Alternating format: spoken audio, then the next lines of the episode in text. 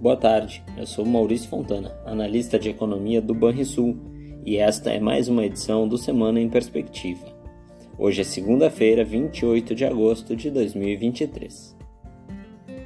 Nesta semana, o Senado deverá votar o projeto de lei que altera as regras do Conselho Administrativo de Recursos Federais, o CARF, com expectativas de aprovação da lei que reestabelecerá o voto de qualidade da União e pode ser importante para aumentar a arrecadação federal adiante.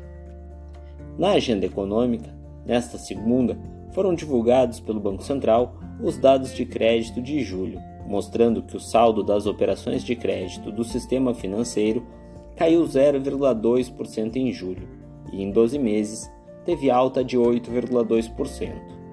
O saldo do crédito livre caiu 0,8% em julho, enquanto o crédito direcionado avançou. Já a inadimplência ficou estável em 3,6%, com pequena alta entre as empresas e estabilidade entre as famílias. A taxa de juros média anual cobrada pelo sistema financeiro nas operações de crédito caiu 0,3 ponto percentual entre junho e julho, para 31,4%. Porém, em 12 meses, houve elevação de 1,7 ponto percentual.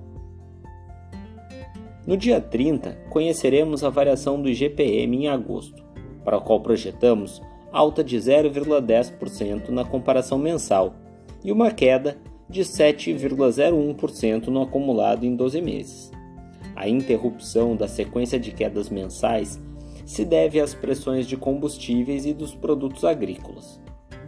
Além disso, conheceremos os dados do mercado formal de trabalho, através da divulgação do CAGED, em que se espera a criação líquida de mais de 142 mil vagas no mês de julho, o que representaria um resultado inferior ao observado nos dois meses anteriores, além de seguir a tendência de queda em comparação aos valores registrados em julho de 2022, com a criação líquida de mais de 215 mil postos de trabalho.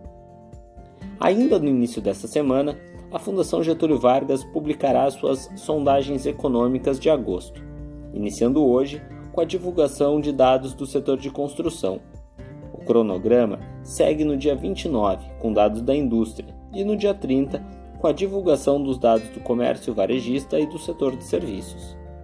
No dia 31, o IBGE publicará a taxa de desemprego do mês de julho, com projeção de 7,9% na série sem ajuste sazonal, em comparação aos 8% registrados no período anterior. Isto porque, na ausência de recuperação significativa da taxa de participação, a taxa de desocupação deverá seguir em trajetória de queda moderada.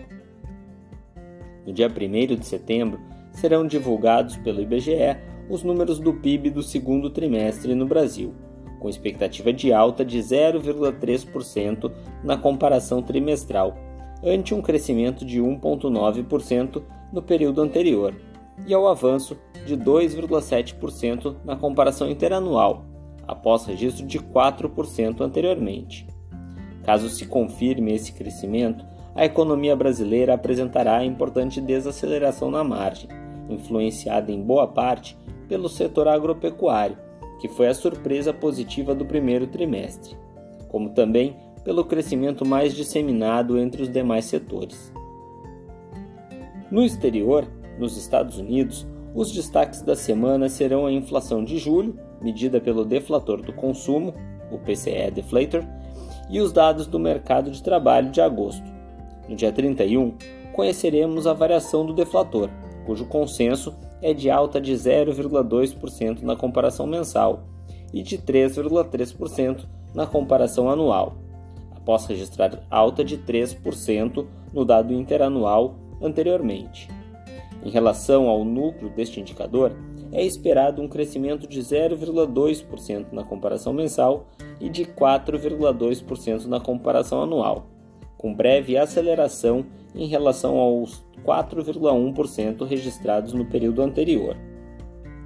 Já no dia 1 de setembro, ainda nos Estados Unidos, o relatório de emprego deve mostrar nova desaceleração da variação da folha de pagamentos do setor não rural, passando de 197 mil vagas para 160 mil vagas. Bem como deverá apontar uma estabilidade da taxa de desemprego em 3,5% e um crescimento moderado do custo da hora trabalhada, de 0,3% na comparação mensal. Ainda nessa data, conheceremos o indicador ISM em relação à indústria do mês de agosto e que se espera continuidade do quadro de contração, com registro de 47 pontos. Na zona do euro, por sua vez, o destaque também será a inflação de agosto. No dia 31, será divulgada a prévia do índice de preço ao consumidor, com expectativa de desaceleração tanto no índice cheio, que deve alcançar 5% na comparação anual, quanto no núcleo, que deve diminuir de 5,5% para 5,2%. Na China, o destaque da agenda será a atividade econômica. No dia 30, conheceremos os dados de PMI da indústria e do setor de serviços, em que os consensos são 49 e 50,9 pontos, respectivamente. Caso se confirmem essas leituras, a economia chinesa indicaria ter se desacelerado ainda mais neste mês, por conta de um avanço mais fraco do setor de serviços e de contração da indústria. Estes são os principais dados que devem movimentar os mercados ao longo da semana. Agora vamos aos destaques do mercado financeiro. Em uma semana de indicadores importantes, os ativos de risco operam em tom de otimismo contido. Nos Estados Unidos, o índice SP 500 exibia até agora há pouco variação positiva, subindo quase 0,60%, enquanto o índice alemão DAX encerrou o dia em alta de pouco mais de 1%. Já entre as commodities, a cotação do petróleo tipo Brent chegou a operar em terreno positivo, mas no início dessa tarde recuava 0,38%, enquanto o contrato futuro mais próximo de soja negociado em Chicago, mesmo perdendo fôlego ao longo do dia, apresentava alta de 0,95%. O minério de ferro, por sua vez, operava em queda marginal de 0,25%, após a alta de 0,35% no pregão da madrugada.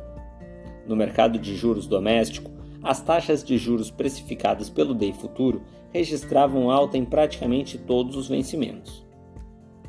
Por fim, no câmbio, nota-se desvalorização adicional na cotação do real contra o dólar, com a moeda americana negociada em torno dos R$ 4,91, em alta de 0,71% no dia.